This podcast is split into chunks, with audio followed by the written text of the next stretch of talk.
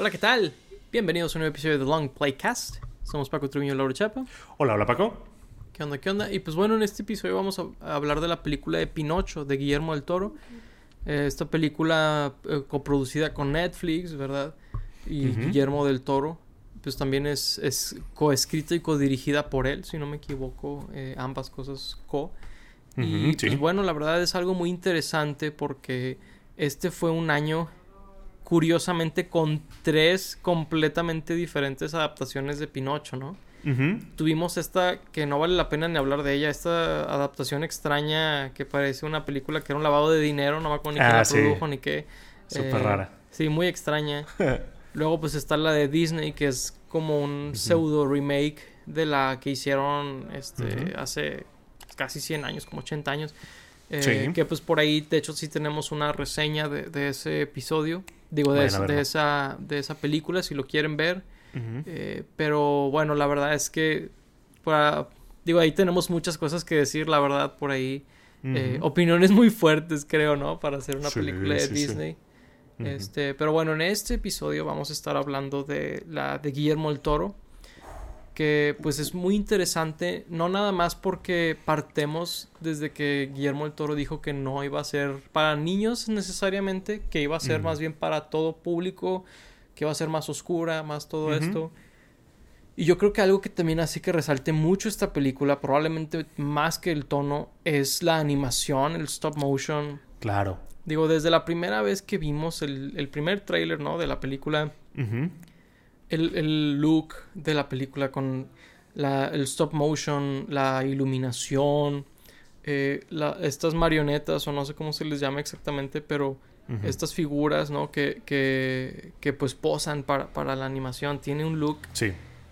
increíble, o sea, genuinamente el stop motion ha evolucionado de una manera que no sé si me hubiera imaginado, ¿verdad? Pero, Claro. pero viendo esta película, a veces sentía yo que parecía como si fuera stop, mo- digo, no stop motion, eh, motion capture, ¿no? Donde Sí. pareciera como si fueran actores traducidos a través de CG o algo, pero no, es, es, mo- es este eh, motion capture, y, digo, este stop, Stop motion, motion. Y, y se me hizo muy, muy padre. Este, digo, adentrándonos a la historia más adelante, pero Lauro, ¿qué te pareció la película? Sí, la atención a detalle en cuanto a cómo está grabada la película es impresionante. Si tienen la oportunidad de ver el detrás de escenas, por ahí Netflix sacó uno Sí. eh, dentro de la plataforma. En, en redes sociales también han estado sacando eh, algunos otros, igual de los actores como detrás de escenas, grabando la película. Eh. Está muy, muy bueno. Y sí, como dices, había partes donde parecía pues animación regular o, o Sí. motion capture. Y es que el, el arte del stop motion ha, ha evolucionado bastante, ¿no? Tal vez Sí. hace años pudimos haber pensado que eran tal vez las últimas eh, películas que se hacían de stop motion y ya como que pues iba a ser un arte que se dejara atrás como muchos otros o que evolucionara de manera muy distinta de manera que no se tuviera que hacer como, como se hace por cuadro por cuadro Eh, Claro. Pero, pero no, la verdad es que lo han perfeccionado a un nivel impresionante, ¿no? Yo creo que Sí. aún viendo la película en mute y ni, ni siquiera sabiendo de la historia, puedes como impresionarte por Ajá. cómo está hecha eh, esta película. Que digo, por ahí también tiene efect- algunos efectos digitales que se tienen que utilizar para acompañar con el stop motion. Ahí Claro. lo podrán ver un poco más en, en el detrás de escenas, pero pues visualmente preciosa, ¿no? Eh, eh, Sí. Para empezar. Sí, para empezar. Y, y sí, por ahí sí se pueden llegar a apreciar algunas escenas que tienen como un poquito cargadas en efectos visuales digitales. Pero ahí yo lo compararía un poquito donde el stop motion no compite con, el, con los efectos digitales en esta película, más bien co- compite con los actores, ¿no? Eh, eh. Porque pues utilizan pantallas verdes y cosas así Claro. como utilizarías con actores. Así Sí. que es interesante ver esta dinámica, ¿no? Donde, donde es, es parte de- del arte de una manera, pues como muy básica de las películas, que es la actuación, ¿no? Sí, claro, en ningún momento eh, los efectos especiales llegan a reemplazar el stop motion, más bien lo, lo complementan, ¿no? Inclusive hay cosas que tal vez tú puedas pensar, eh, si conoces un poco más de, de cosas técnicas y así, que eso habría sido más fácil hacerlo con algo digital o que tal vez no van a ser eh, como tantos modelos distintos como para, para hacerlo stop motion, pero no, o sea, todo lo que se podía hacer de stop motion lo hicieron. Inclusive tienen figuritas de distintos tamaños hasta tener un Pinocho gigantesco para poner al Pepe Grillo ahí chiquito.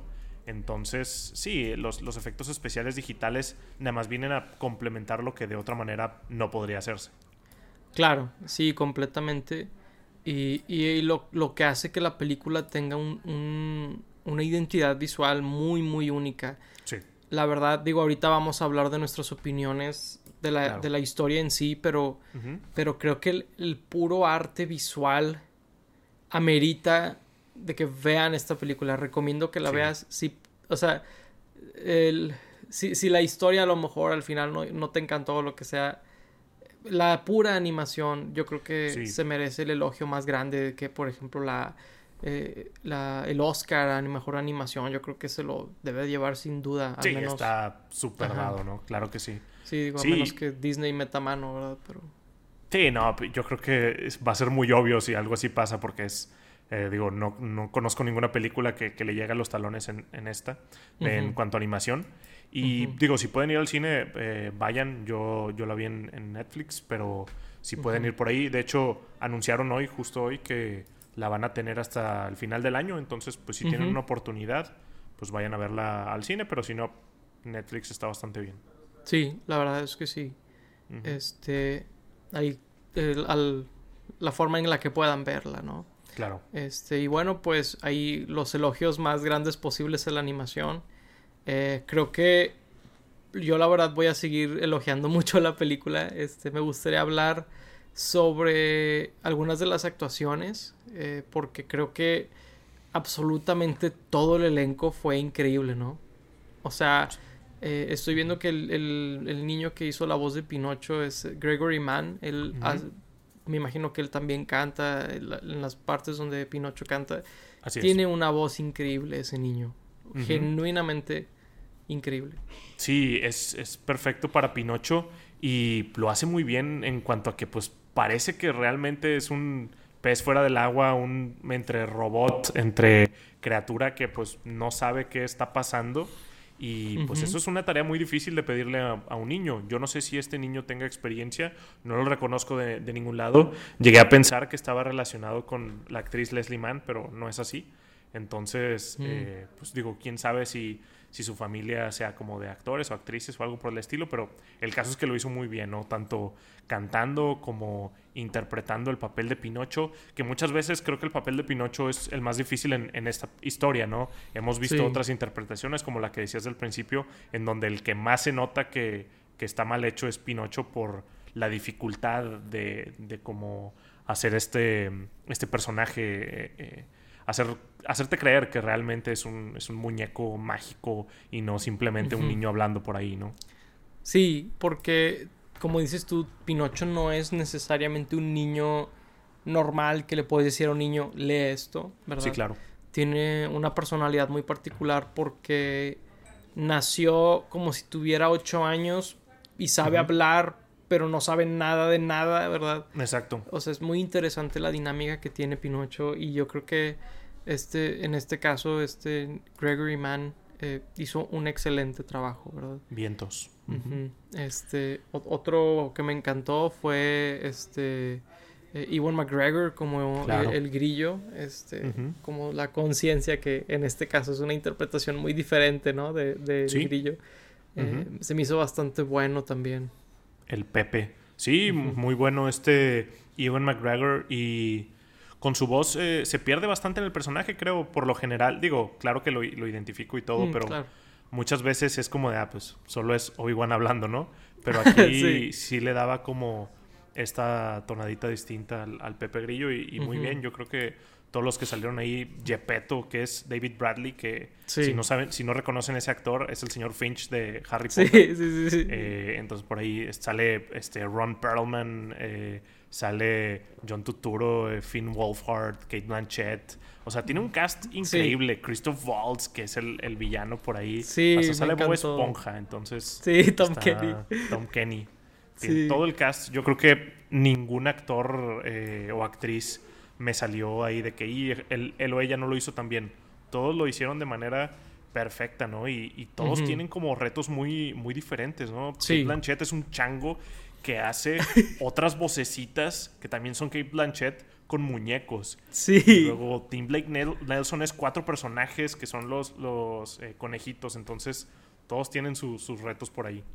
Sí, sí, la verdad es que es sorprendentemente impecable, ¿no? Todos los actores. Y eso habla pues de una increíble dirección también, ¿no? Este, Sin duda. Y pues otro, otra cosa que a veces dejamos hasta el final, pero ahorita me acordé, eh, la música. La música de esta película, tanto las piezas musicales donde cantan, eh, como mencionábamos, Gregory Mann y Ewan McGregor y otros personajes, pero también el soundtrack o, la banda sonora de la película se me hizo también increíble. O sea, es este, el, eh, ¿cómo se llama? Alexander Desplat. Desplat, que él también hizo el soundtrack de The Shape of Water. Eh, es muy bueno ese soundtrack también y pues también de Del Toro, ¿verdad? La película, así que digo, lo volvió a hacer como quien dice, una, un, un, increíble soundtrack, la verdad.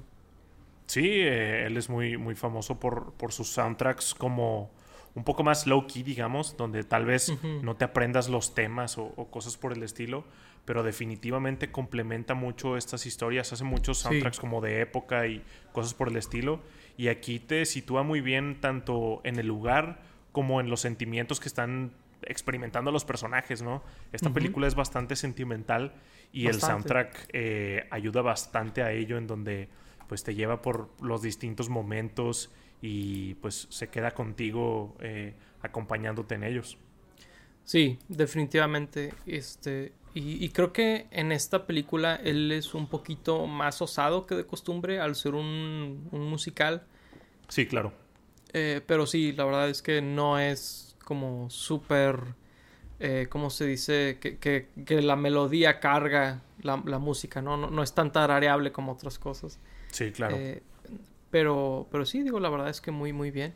Eh, y bueno, pues digo, ahí a lo mejor es mucho preámbulo, pero creo que es una película que lo amerita, porque desde un punto de vista técnico tiene muchos, muchos logros, eh, más allá de si la historia está padre o no, ¿verdad? Claro. y creo que valía la pena como, ok, tener como todo eso que a veces dejamos al final, ajá, el contexto. sí. y pues bueno, ahora sí hablar de la película. Seguro. Eh, pues este fue un, passion project, ¿no? De, Guillermo el Toro, que él platicaba que tenía mucho tiempo en querer contar esta historia. Y pues una pregunta que era válida, eh, creo yo, era, pues, ¿qué tanto vas a decir con Pinocho? ¿Vas a adaptarlo, ok? Y luego, o sea, ¿cuál era tu ansia de adaptarlo, no? La verdad es que viendo ya su adaptación, ya finalmente realizada, es que es una, una interpretación muy diferente, ¿verdad? De Pinocho. Es muy interesante. Sí, es una reinterpretación total. O sea, sí toma como base eh, las ideas, algunos valores que tiene la historia original, algunos beats inclusive bastante eh, iguales a lo que tiene la película original. Eh, pero sí bastante recontextualizados, ¿no? No como copy-paste como lo hizo la de Disney.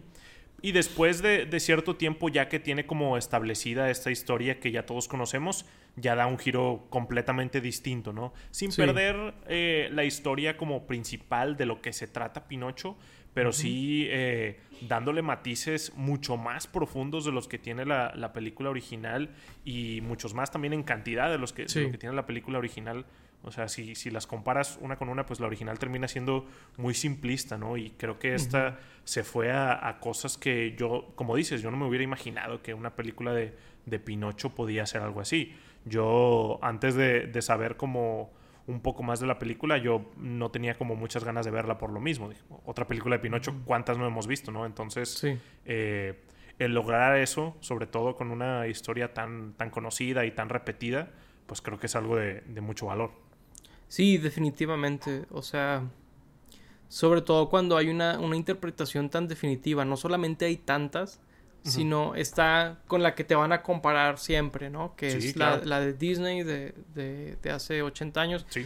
Que al mismo Disney lo compararon negativamente con su propia película, ¿verdad? Cuando, cuando salió esta nueva adaptación eh, y remake. Y, y creo que desde ese punto de vista dices, ok, ¿qué tienes que decir? Y pues evidentemente tenía mucho que decir, ¿verdad? O sea, Bastante que decir. O sea, si bien me quejé con la de Disney de que, oye, le agregaron media hora a la película y tiene menos cosas, ¿qué pasó ahí?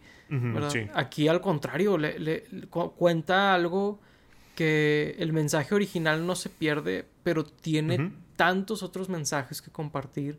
Sí. ¿Verdad? Este, y tiene unos diálogos que son así como duros, ¿verdad? Y muy concisos. O sea, está muy bien escrita esta película. Este, tiene unos símbolos muy padres y tiene muchas cosas que, que creo que aportaron muy... O sea, cuando Del Toro agarra una historia, ¿no? Eh, muchas veces le mete algún elemento que dices, ok, ¿qué vas a hacer con este elemento? Y siempre hace algo interesante con eso. Eh, por ejemplo, en esta adaptación, siento que no es necesario como recapitular de qué trata Pinocho, ¿no? Del niño de que se, de verdad, bla, bla, bla, de, madera. pero en esta adaptación, Pinocho muere, pero va como a esta especie de inframundo o purgatorio y tiene que esperar un momento en, en, este en esta especie de purgatorio, ¿no? Y pasa el tiempo y revive. Pero cada vez pasa más tiempo, ¿no? Y se me hizo muy interesante porque claro que dices, ok, ¿qué va a hacer con esta idea hacia el final de la película? No, no, no te lo presenta nada más para, porque sí. Y creo que esa dinámica sobre el valor de la vida, ¿verdad? De lo que implica estar vivo, de lo que implica el tiempo, es algo que cambia completamente la dinámica de la película hacia el final. Y se me hace muy interesante lo que, lo que decidió platicar sobre, sobre eso, ¿no? Sobre la mortalidad y, la vida. Sí, claro. Eh, recontextualiza completamente la película, ¿no? Porque eh, realmente la original también se trataba de eso, ¿no? Era sobre que Pinocho iba a ser un, niño de verdad.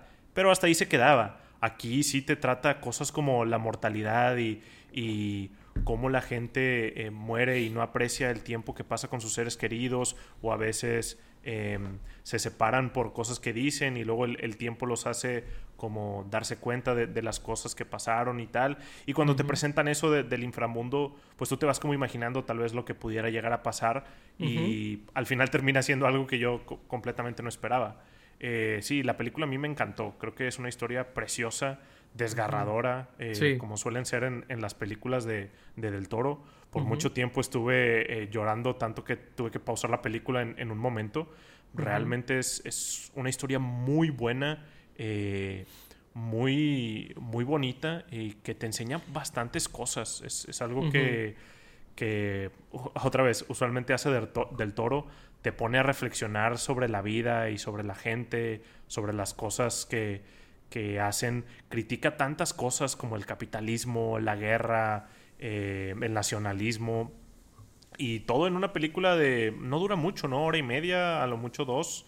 No, sí, sí, eh, sí, alcanza a durar dos, digo, dura dos, pero con los créditos dura a lo mejor una claro. 50, una cosa así. Sí, pero se va bastante rápido. Bastante. Eh, está divertida, tiene, tiene varios chistes que, que por ahí sí eh, tal vez sean de adultos, pero están padres. De mm. hecho, yo, yo sí siento que la película es un poco más de adultos. No se la pondría a un niño en lo personal. Pero, pues bueno, a mí, a mí me encantó. Sí, a lo, a lo mejor y no sería la primera película que le pondría a un niño, ¿verdad? A lo mejor es un niño un poquito más grande al que ya le puedes poner algo así. Sí. Tiene muchas cosas que, que le agrega a la historia. Por ejemplo, lo que mencionabas de la guerra. Es, es todo este subplot que hasta donde yo sé es completamente nuevo ¿verdad? A esta adaptación. Y se me hace muy interesante porque funciona completamente con el con lo de la mortalidad de Pinocho, ¿no? Que, que vuelve a la vida después de un tiempo. Este, pero sin preguntarle a Pinocho ni nada, es como que no, tú tienes que hacer esto, ¿no? Y luego llega, eh, pues como en la historia original, el, el showman, no me acuerdo cómo se llama, que dice, tú tienes que hacer este show conmigo, ¿no? O sea, como que es, algo que es parte de la historia original hasta cierto punto. El, Es que tú tienes que hacer esto para mí, ¿no? Como que todos quieren sacarle provecho a Pinocho por ser diferente.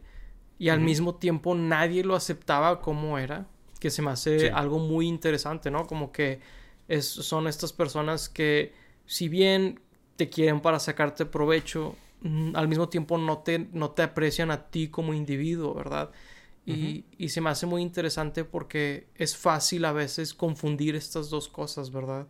Eh, el, el, el, aprecio comparado a el provecho, ¿verdad?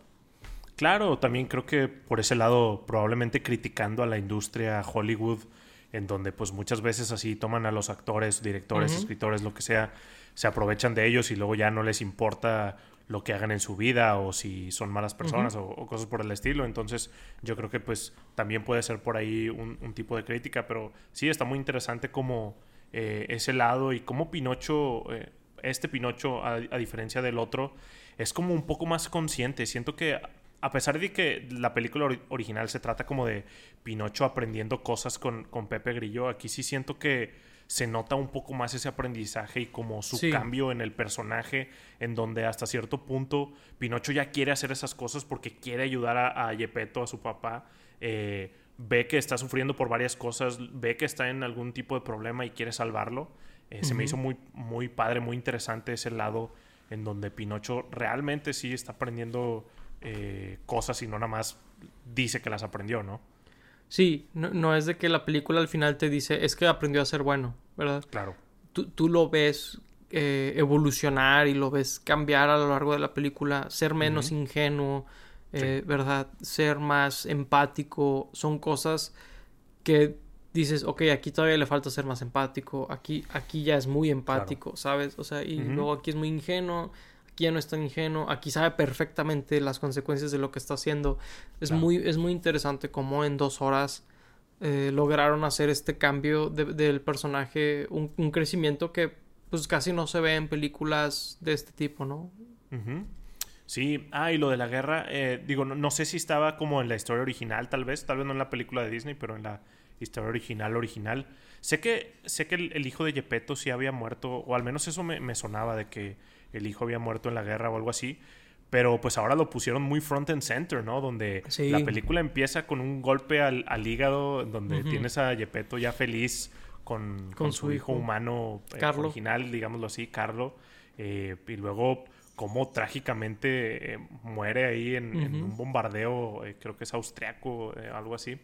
y pues cómo Gepetto le pega eso demasiado y cómo cambia de ser este abuelito carpintero feliz a ser a este señor alcohólico eh, deprimido, ¿no? Y pues bastante real, un, reflejo bastante real de lo que le pudiera pasar a cualquier persona en, la vida real. Entonces, pues sí recontextualiza bastante la historia utilizar este elemento de la guerra y como dices, luego cómo em, pues el, soldado ahí, el, personaje de Ron Perlman, luego, luego lo ve y como no puede morir, se le ocurre la idea de, meterlo a, el ejército y que fuera un, arma en contra de, del ejército. Está como muy padre por ese lado también. Sí, sí, es, es muy interesante. Y sí, la verdad es que eh, como que el, niño, este Carlo, ¿no? Cuando lleva a lo mejor cinco minutos en, en la escena, es de que, ay, qué bonito. Y luego es como, oh, tiene que morir para que suceda la historia de esta película. De que, rayos, de que sí, sí, fue algo así medio feo, o sea, fuerte, ¿no? Em, emocionalmente. Claro, y a lo mejor en otra historia eso pudo haber sido como una escena, ¿no? Pero aquí sí tomó una, una gran parte de, del principio de la película. Sí. Al punto en que pues pudo haber una película solamente de eso, ¿no? Entonces sí es, es, un elemento bastante importante. Sí, es, es, un elemento importante y creo que funciona porque eh, es una desesperación mayor la, la, que le ves a Gepetto de crear eh, el niño de madera, ¿no? Este, se me hizo muy interesante y luego también que él no, no lo recibe de brazos abiertos una vez que el niño cobra vida, ¿no? Que llega el hada y le da la vida. Eh, en la película de Disney, pues ves que está contentísimo de que tiene un niño, ¿verdad? Ahí curiosón, bailando. Como que de que, oh, qué raro. Y lo, ah, mi hijo, ¿verdad? Eh, aquí no, aquí es de que eres un demonio, casi creo, ¿no? Eres este, un engendro del diablo, una cosa así, este, aléjate de mí. Y luego... Y otra vez, una reacción bastante real, ¿no? Si un muñeco cobrara vida, por más que tú lo hayas deseado, no creo que eh, rápidamente lo, lo, aceptarías y lo empezarías a, criar como tu hijo, ¿no? Entonces, bastante interesante. Y de hecho, por mucha parte de, de la historia, pues Gepetto no lo quería o lo, rechazaba o, tenía como miedo de lo que pudiera ser cuando, como dices, en la historia original, pues ya prácticamente lo trataba como niño desde el segundo uno. Sí. Sí, sí, es muy interesante porque hacen a Gepetto un personaje con mucho más personalidad. Entiendes mucho más por qué haría ciertas cosas, ¿no? Y luego su arrepentimiento de no haberlo aceptado como era y por eso lo busca, ¿verdad? Se vuelve esta búsqueda que si bien también sucede en la película de Disney, es, muy breve y muy rápido llegan a la ballena, ¿verdad? Y todo eso. Sí. Pero aquí no, aquí tú ves como la desesperación por encontrarlo y luego finalmente hasta una realización como muy amarga de que tal vez nunca lo va a encontrar, ¿verdad? Eh, es, es, muy, muy oscura la película en ese punto, creo yo. Eh, también una escena, digo, ahorita mencionaste el personaje de, de Ron Perlman, pero el, personaje de Finn Wolfhard, que es su hijo. Ah, su hijo. Eh, me, algo así. Sí, me encantó su personaje, me encantó porque es como el niño normal en la historia, ¿verdad? Pero que si tú dices, bueno, es que Pinocho por ser un niño de madera, ¿no? Como que lo ven como, pues Gepetto quisiera que fuera real, eh, este lo quiere para la guerra, luego este otro lo quiere para hacer un show. Pues también tienes un niño de verdad que su papá le dice que es un cobarde, que no es lo suficiente hombre, ¿verdad? Exacto. Y es como aterrizar todavía más a la realidad, ¿no? Creo que, digo, no, no, no quisiera pretender como que ser hombre, ¿verdad? Es difícil o lo que sea, pero hay muchas cosas que a veces no se tocan sobre que el hombre tiene ciertas presiones desde muy niño, ¿no? De ser hombre, de que no lloras, de que no sé qué, sobre todo cuando creces a lo mejor en una cultura más machista, más como, ¿verdad? y, es muy interesante porque eh, Pinocho le dice lo que le dijo Pepe Grillo en, en, una parte de la historia, ¿no? Que le dice, bueno, es que los papás a veces te dicen cosas aunque o sea, no es que no sean ciertas, lo, lo, lo, dicen de verdad, pero es porque no saben de lo que están hablando y todo eso. Y que el niño empieza a llorar, ¿no? Este, se, me hizo una escena muy bonita y, y creo que muy, muy valiosa, ¿no? Donde, donde es como, wow, o sea, y, y, y además funciona porque te empieza a hablar de las cosas que ha, ha ido aprendiendo Pinocho, ¿no? También.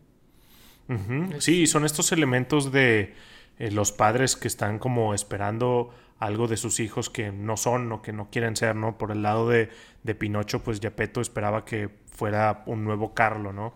Que es un elemento muy importante de la película en donde Pinocho al principio siente como esta responsabilidad de, de ser así, pero luego pues va descubriendo que él es su propia persona y que no quiere ser así y Gepetto se da cuenta que lo lastimó y pues, luego tienes la otra cara de la moneda donde el Podesta, que es el personaje de Ron Perlman, está exigiéndole a, su hijo, el Candlewick, que sea este soldado y que sea eh, valiente y que vaya a la guerra y que dé su vida, cuando él ni siquiera le interesaba eso, eh, él no quería ser así y él pues en vez de aprenderlo como Gepetto, él sí completamente pues casi que lo quería matar, ¿no? Al, niño y cuando no le hace caso y pues como dices, algo, algo muy real, ¿no? se ve todo el tiempo de padres que quieren algo para sus hijos que, los hijos no quieren.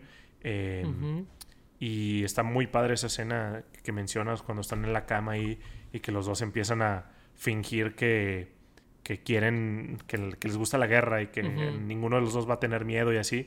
Y termina la conversación con, con él llorando, ¿no? Con, con Candlewick. Entonces es, es un momento como muy bonito y en donde Pinocho realmente hace un amigo. No recuerdo que en, que en la original tuviera un amigo de verdad. Digo, por ahí sí habla con algunos niños con los que va a la isla esta prohibida, pero aquí sí se nota como una camaradería de verdad, ¿no? En donde en la siguiente escena donde estaban ahí en el entrenamiento eran enemigos y al final básicamente hacen equipo, que pues si tú lo vieras de otro lado es como de, hey, pues ellos realmente pues en la guerra van a ser compañeros, ¿no? Entonces el trabajo en equipo va a ser muy importante y que ellos decidieran como juntos llegar a la meta podría ser algo muy bueno, ¿no? Pero pues el papá a fuerzas quería que, que se pelearan y que alguien ganara y que fueran como muy viscerales y cosas por el estilo, ¿no? Y, ay, luego lo vemos eh, rebelarse contra eso, a este Candlewick de, de su papá y salvar a Pinocho, bueno, intentar salvar a Pinocho. Entonces es, es algo muy, eh, muy padre, muy, muy, un elemento muy bonito. Sí, y pues digo, es, eso es una de las historias que agregan que es muy interesante. Y luego también se me hizo interesante la, la, historia del personaje de Kate Blanchett de Sbasatura. Eh, que por cierto quiere decir basura en italiano. Mm. Este, y se me hizo muy interesante porque sucede algo similar donde se dan cuenta que realmente están pasando por algo muy similar, Pinocho y él, donde están siendo explotados por, el conde, ¿qué? El personaje de Christoph Waltz, Volpe. Eh, se me hace muy interesante también esa parte donde encuentran como en su sufrimiento y toda esta camaradería, ¿no? Donde, eh, oye, si nos unimos podemos ser libres, ¿no? De, de, este, de esta persona que si bien pareciera tener como este poder absoluto sobre nosotros, hasta les dice que son sus esclavos en una parte, eh, se dan cuenta que si, si unen fuerzas, ¿verdad? Se, se, deshacen de él, ¿verdad? Este, y se vuelven amigos y, encuentran algo mayor que lo que pues, aquel les prometía, ¿no? Que era nada más dinero y cosas así.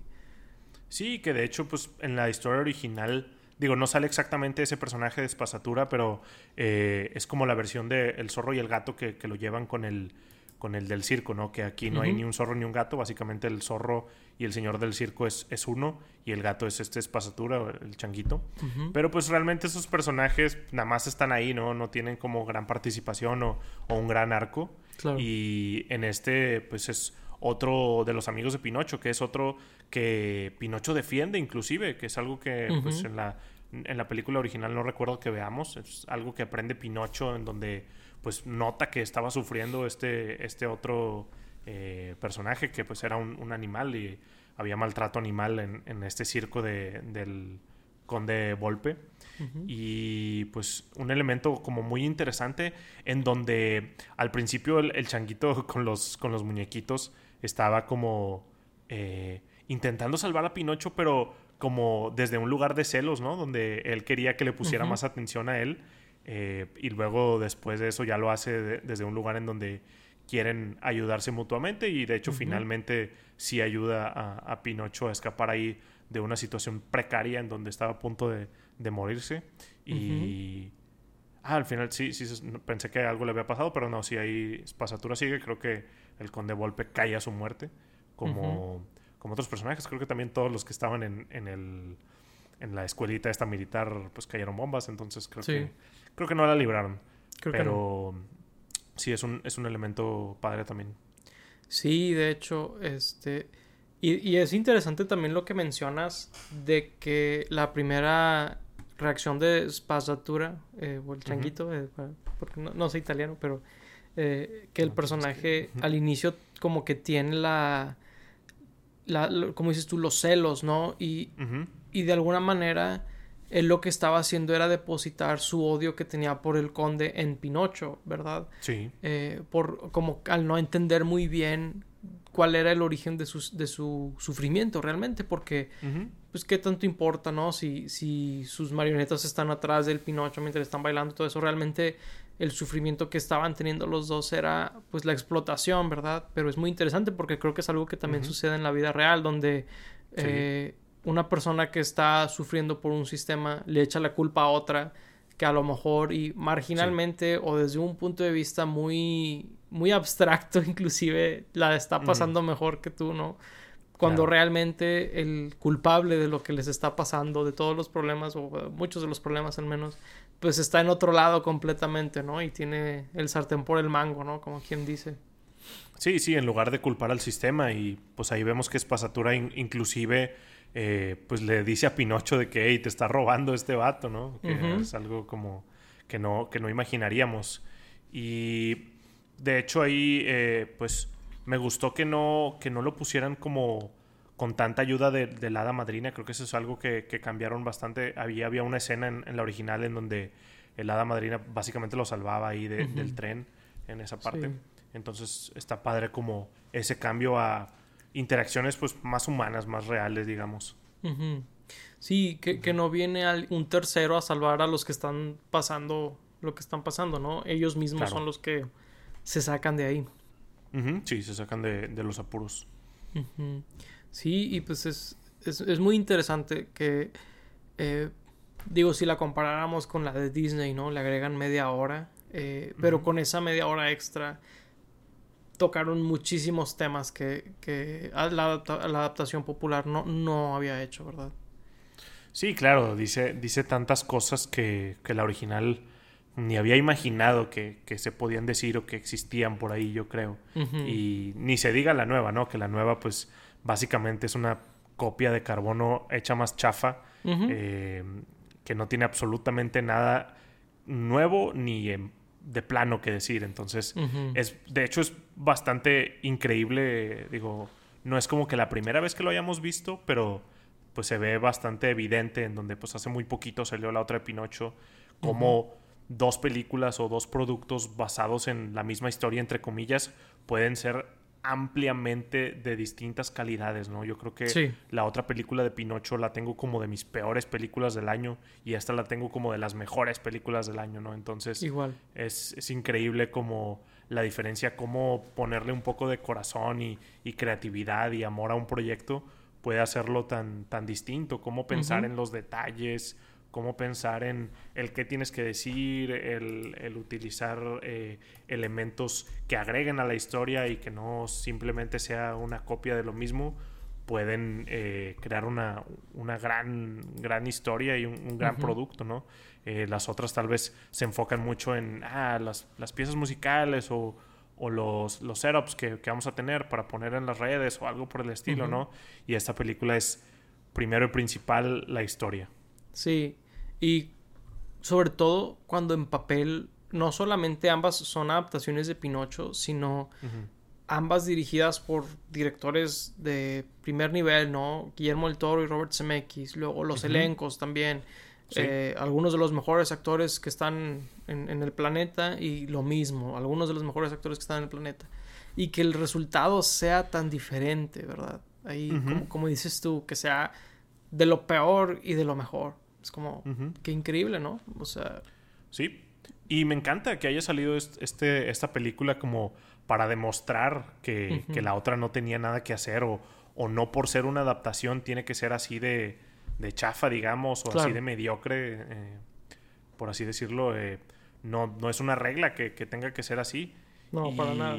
Si bien eh, no soy muy fan de las adaptaciones porque por lo general terminan siendo como la otra, pues aquí está la demostración de que no tiene nada que ver. O sea, simplemente hacer una buena historia, una buena película es, lo que basta para, que la adaptación sea buena. Así es. Sí, digo, ahí creo que es una excelente forma de encapsular eh, esta, esta película y, lo que representa y lo que logró. Porque yo creo que logra muchas cosas esta película. Sí, sí, sí. Este, digo, digo, personalmente creo que es todo lo que tengo que decir, salvo que Guillermo del Toro fue parte de tres proyectos que me encantaron este año. Digo, sé que la de Nightmare Alley salió en otros países antes, pero salió este año aquí. Eh, el gabinete de, curiosidades también salió hace poquito. Y esta película, ¿no? O sea, anda, anda, con todo. Anda ocupado el señor. Anda, ocupado y anda con todo, porque todo salió excelente, en mi opinión. Sí, digo, como es, como es de costumbre de Guillermo, pero curioso, ¿no? Porque él no suele hacer tantos proyectos eh, tan seguido. Entonces, pues ahí lo tenemos. Digo, tanto así que no tiene como un siguiente eh, proyecto en, puerta, al menos que vea en, internet. Entonces, pues sí, sí le he hecho todos los kilos este año. Sin duda alguna.